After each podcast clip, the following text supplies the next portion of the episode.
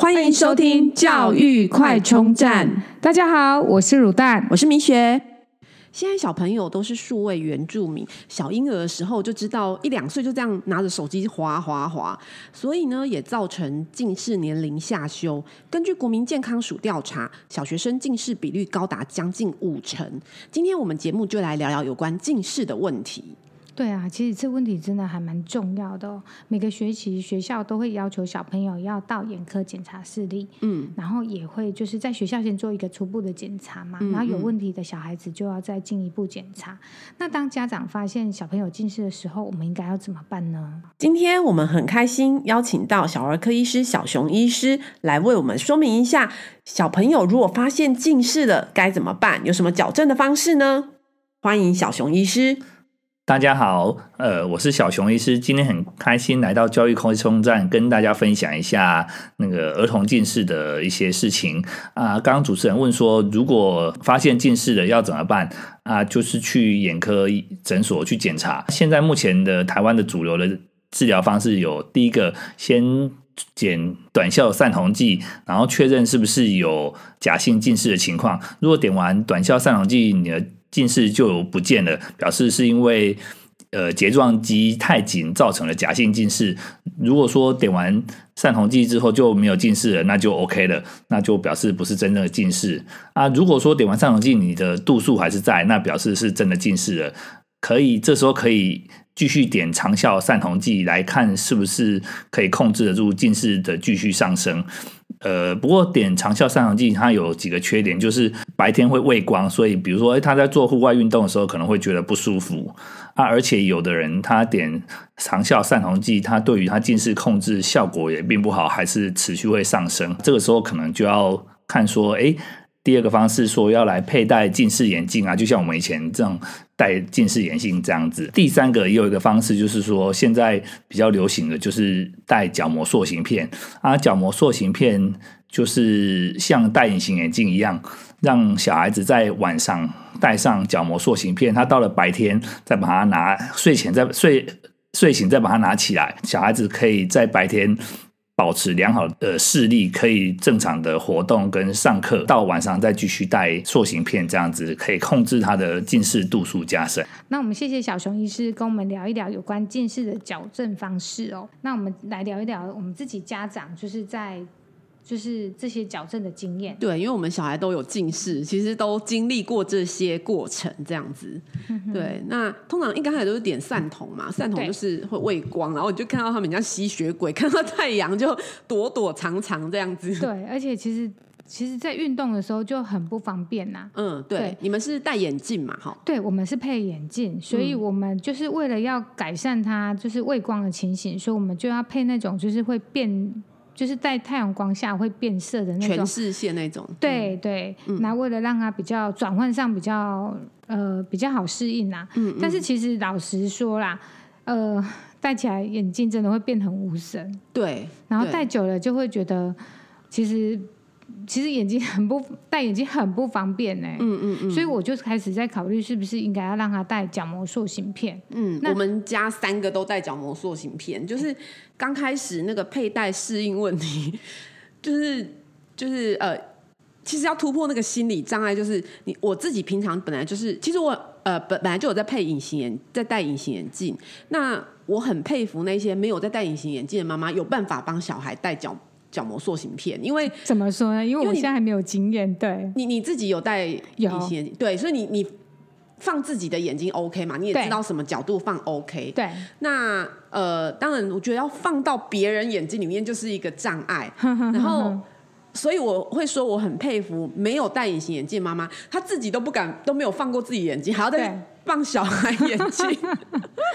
那所以你可以跟我们。就是讲一下，大概几岁的小朋友可以开始配角膜塑形片？哦，一般应该是九岁开始，但是可能也这应该是法规还是什么？但是其实呃，实际上好像也不太定啦。对，那只是说，就是戴角膜塑形片的话，就是要注意，就是那个镜片要清洗干净，嗯哼哼然后药水花费真的很高，因为、哎怎么说？跟大家分享一下它的那个就是费用的部分。对药水的话，一瓶就是可能要三百多块吧，就是浸泡的药水，大概用一个月左右。好，然后另外还有清洗的药水，嗯那当然就是说就就是搓洗的药水啊。对那这个部分就是看你用什么厂牌，有的就是可能可以免搓洗这样，是是有的需要搓洗，其实就跟大人的那个隐形眼镜类似这样。哼哼哼哼呃，通常眼科就有卖药水啊，但是我就是会去那个上那个 Amazon 去买，会比较便宜。也是大量采购这样子。对对对对对那讲魔塑形片的费用呢？我相信这个应该就是 range 差异应该很大吧？要几万块吧，可能三到四万不等这样，因为它还要看它什么材质，有没有高透氧，然后有没有就是非球面，哦。就是球面比较便宜，非球面比较贵这样子。嗯对，所以这个整体的费用啊，从那个一刚开始佩戴的，跟后面药水花费的部分，所以我觉得我因为当初我最怕就是小孩配完之后不敢戴，因为其实老实说你在眼科那些呃眼科的小姐都很有经验，一定有办法让你的小孩戴上去。对但回到家呢，就是亲子之间的拉扯，对。对。所以后来其实一刚开始，其实我们可以帮他戴一阵子，对不对？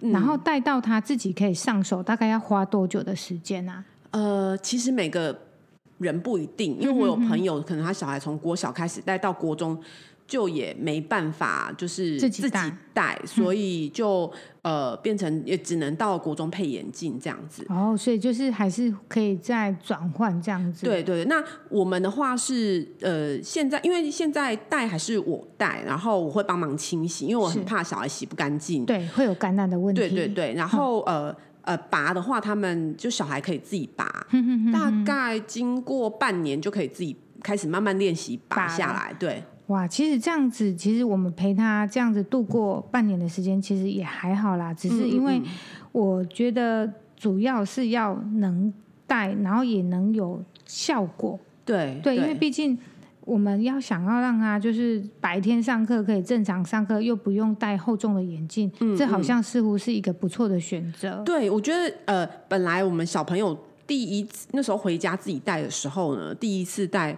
那时候，呃，那个晚上真的折腾了很久，就是一直戴不上去，然后我也超级的这样，然后一一直到戴上去之后，然后他们就赶快去睡觉，睡觉隔天早上一起来拔下来之后，他上学啊，他发现他看见一个新的世界，原来他以前都是看的这么不清楚，原来 世界可以这么清楚。天哪！之后他每天都要说他一定要戴。对啊，因为其实看不清楚，其实真的很。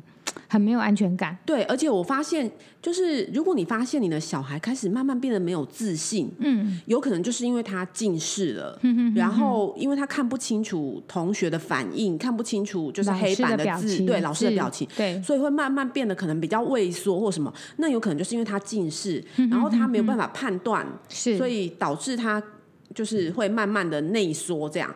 那呃，这种情况呢，就是如果让他可以看清楚之后，我觉得就可以改善近视这个问题哦。真的要奉劝家长，要真的要严肃看待，嗯、因为其实我觉得早一点治疗，真的会让他整个控制上面会比较稳定。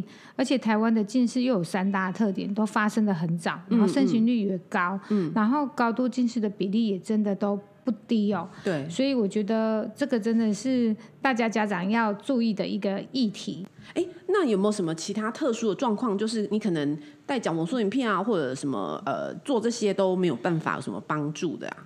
哎，我不知道哎，像我自己的就是小孩啊，我们去检查，我们就是那个度数啊，就是几乎每个月感觉都在增加。嗯，嗯，然后其实我们用平板的时间真的算不多，嗯，但是当然啦，我小朋友读书太认真了，喜喜欢看书啦，就是其实他不讨厌啦，所以变成说，我也只能这样子解释说他阅读的习惯可能不好。嗯，那后，后来我们就去大医院检查，嗯，然后医生告诉我们是隐外斜。隐外斜是什么？对，就是说他是他不是一直像人家如果是那个内斜，就是所谓的那个斗鸡眼嘛，嗯，嗯，嗯，然后外斜就是。拓汤嘛，就是很很明显的那个结构，就是你一看就知道。嗯，但是影外斜的的小朋友是你看不出来的。嗯，然后你是用光照他的眼球，他会往外飘一点点。哦，左右眼都是这样。哦，然后因为可以上下左右，所以他可以内或外。嗯，所以就是看你的小朋友的状况。所以这个真的是。真的很难发现，我我必须要讲，这个是不容易发现的一个状况。嗯，那也是因为我觉得他，你在跟他讲话的时候，他眼球会飘来飘去。嗯嗯，然后我就会常常就是骂他说：“你怎么这么没有礼貌？”嗯嗯，然后那时候我也不知道他是真的是不自觉，也不自主，也都不知道他自己也说他没有。然后那我们去求诊的时候，医生就讲说，其实这样的孩子哦，常常都因为就是阅读。困难，然后多数他就会没办法有专心啊，注意力都不集中，嗯、都会被误认为是过动儿，而，到到带到那个就是一些精神科门诊求助啊。哎，所以阅读困难是说，因为他眼睛会看到外面去，呃，他没有办法专注。哦，然后再来就是他很容易疲惫，嗯、然后他也会有一阵白，就是他突然就是飘掉了哦，是哦，对他就会就是恍神，嗯、就是会有一些。没有办法注意力集中，所以他也会坐不住，动来动去啊，或是他就是会有一些状况。所以其实有些过动儿的状况，其实要判断会不会其实可能是眼睛的问题耶。对，就是就是真的，因为我后来就是上网看了一些资料，是真的有蛮多孩子是因为。因为过动，后来一直都在、嗯、都找不出原因，后来才发现说是斜视带来的，嗯、然后把眼睛处理好了，其实就 OK 了。哦，对，原来是这样。对，因为斜视它的表现出来就是孩子啊视线的那个间歇性处于一个不正常的状的状态的位置啊，嗯嗯嗯所以它。为什么叫做隐性啊？就是隐外斜或隐内斜，它是一个间歇性的，嗯、所以例如他会向内或向外走开，父母就应该要多观察他的眼睛移动。嗯、然后通常隐性斜视治疗方式会有三种，嗯、一个是内聚力肌肉的训练，嗯、配当适当的眼镜，嗯、然后最后当然就是手术。哦，对，因为手术也要到国中才能做这样的手术。嗯，对，把它调整回来。嗯，所以我觉得这个也是一个，就是可能真的要遇到的家长才会知道。嗯嗯，嗯对，因为毕竟这个算是呃所谓的先天性的一个眼睛的疾病。那我们这边有没有就是有一些如何避免那个恶化的一个方法？嗯，那我们就来请教小熊医师。其实最重要就是要多去户外活动啊，让眼睛休息啊。有研究显示说，你每天户外活动的时间越长的话，你近视的比例就会越低。嗯啊，再来就是你如果说要做近距离的阅读啊，或者看书这些，你距离要拉长一点，时间要短一点，要要多休息，要比如说。看书看个半个小时就要休息个十分钟之类的，嗯。另外就是那个室内的光线要充足啊。那有没有什么我们需要特别注意的事情呢？哦，这边要特别强调一个，就是说很多家长会特别鼓励小孩子要多看书啊，多阅读啊啊，但是其实。看书阅读，因为它距离比较近，有时候时间会比较长，所以反而它对眼睛的危害是比看电视还要不好。哦，是这样子，也对哈、哦。如果看电视，家长就会说赶快去读书啦，或者是看那个平板啊，看手机，有人说赶快去读书啦。感觉就是你看书看很久，看个两个三两个三个小时，可能家长就会觉得好棒棒这样子。对啊，现在家长都会规定说，哎、看电视、看平板的时间要。不能太久，但是好像不会规定说看书的时间不能太久哦。好像是这样子哎。嗯嗯，那要避免近视饮食么，或者说呃，避免继续恶化的饮食注意事项有哪些呢？我们就请我们的营养师卤蛋来为我们说明一下。哎，我这边想要跟大家聊聊一聊，说像。服用叶黄素啊、玉米黄素啊、维他命啊，或是鱼油 Omega 三的保养品哦，嗯，在那个实证医学上啊，对于近视是没有显著的帮助啊，真的啊？嗯，因为你我们来聊一下这个，就是近视指的是说光线的焦点落在视网膜之前，而无法在视网膜上形成清晰的一个影像，嗯，所以我们没有办法看清物体嘛，对不对？对。那我们想，这个是是已经是一个问题了，对不对？对。那这些元素可以让身体跟眼睛可以提供帮忙，但是它可以去改善近视吗？近视是没办法改善的。对，但是我们可以利用这些像叶黄素啊、玉米黄素来补充。呃，提升黄斑部的色素的密度，预防预防黄斑部病变。哦。然后花青素可以减少自由基对于血管的伤害。嗯。然后可以强化血微血管的血液循环，促进眼眼就是改让眼压维持正常，改善眼睛的疲劳。嗯嗯。然后类胡萝卜素或是维生素 A 具有微血管弹性跟促进血液循环，可以预防夜盲症，加强眼睛的。嗯嗯嗯那个变色能力，嗯、所以我们我我只是想要表达的说，所以都没有办法避免近视的恶化，持续恶化。对，但是它是可以保养身体跟你眼睛、你的器官，哦、所以只是只是我觉得说，因为因为坊间的广告、就是，对，以为说好像吃了这些东西就不会近视，对，但是我刚刚就是为什么要提到说近视是因为它的成因是这样，那你觉得你有办法去改善它落在你的视网膜？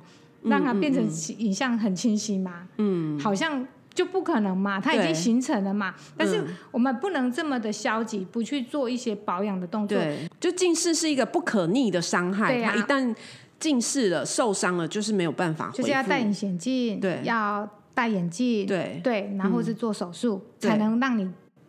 让你恢复到正常嘛？对对对，对，所以我会建议，就是说，可以从天然的食物当中去摄取哦，这些就是、嗯、呃，像。蔬菜里面，我们就可以说可以多吃一些像菠菜啊，或是地瓜叶、南瓜、深绿色的花椰菜，嗯，嗯，嗯，来让大家就是可以提有更多的那个叶黄素跟玉米黄素的补充，嗯，嗯，嗯，然后像水果里面也可以就是有一些像奇异果啊、葡萄啊、嗯，苹果啊，就是这些可以一些维他命 C 比较多的，或是花青素比较多的。哦、那当然还有一个就是大家。就是最知道的那个类胡萝卜素，就是所谓的维生素 A，、嗯、就可以从黄色的蔬菜里面来提供这样子。所以你会就是呃准备什么样的果汁或者就是蔬什么样的菜，让小朋友就是呃让他眼睛变得更明亮？好像就是没有特别，就是只是让他要求均衡饮食，哦、然后多吃深色蔬菜。当然啊，其实我觉得考虑到实际状况啊，所以站在就是营养师的角度。除了鼓励大家要摄取足够的蔬菜水果，嗯，那也可以考虑补充一些保健食品。就哇，今天节目真的介绍很多跟近视有关的呃矫正方式啊，还有饮食要注意的事项。我们也谢谢小熊医师，还有我们营养师卤蛋给我们的分享。谢谢小熊医师，好，不客气，谢谢，拜拜，拜拜。如果你喜欢我们的节目，记得订阅并持续收听我们的节目，也欢迎大家到我们的粉丝专业留言与分享哦。教育快充站，下次再见喽，拜拜。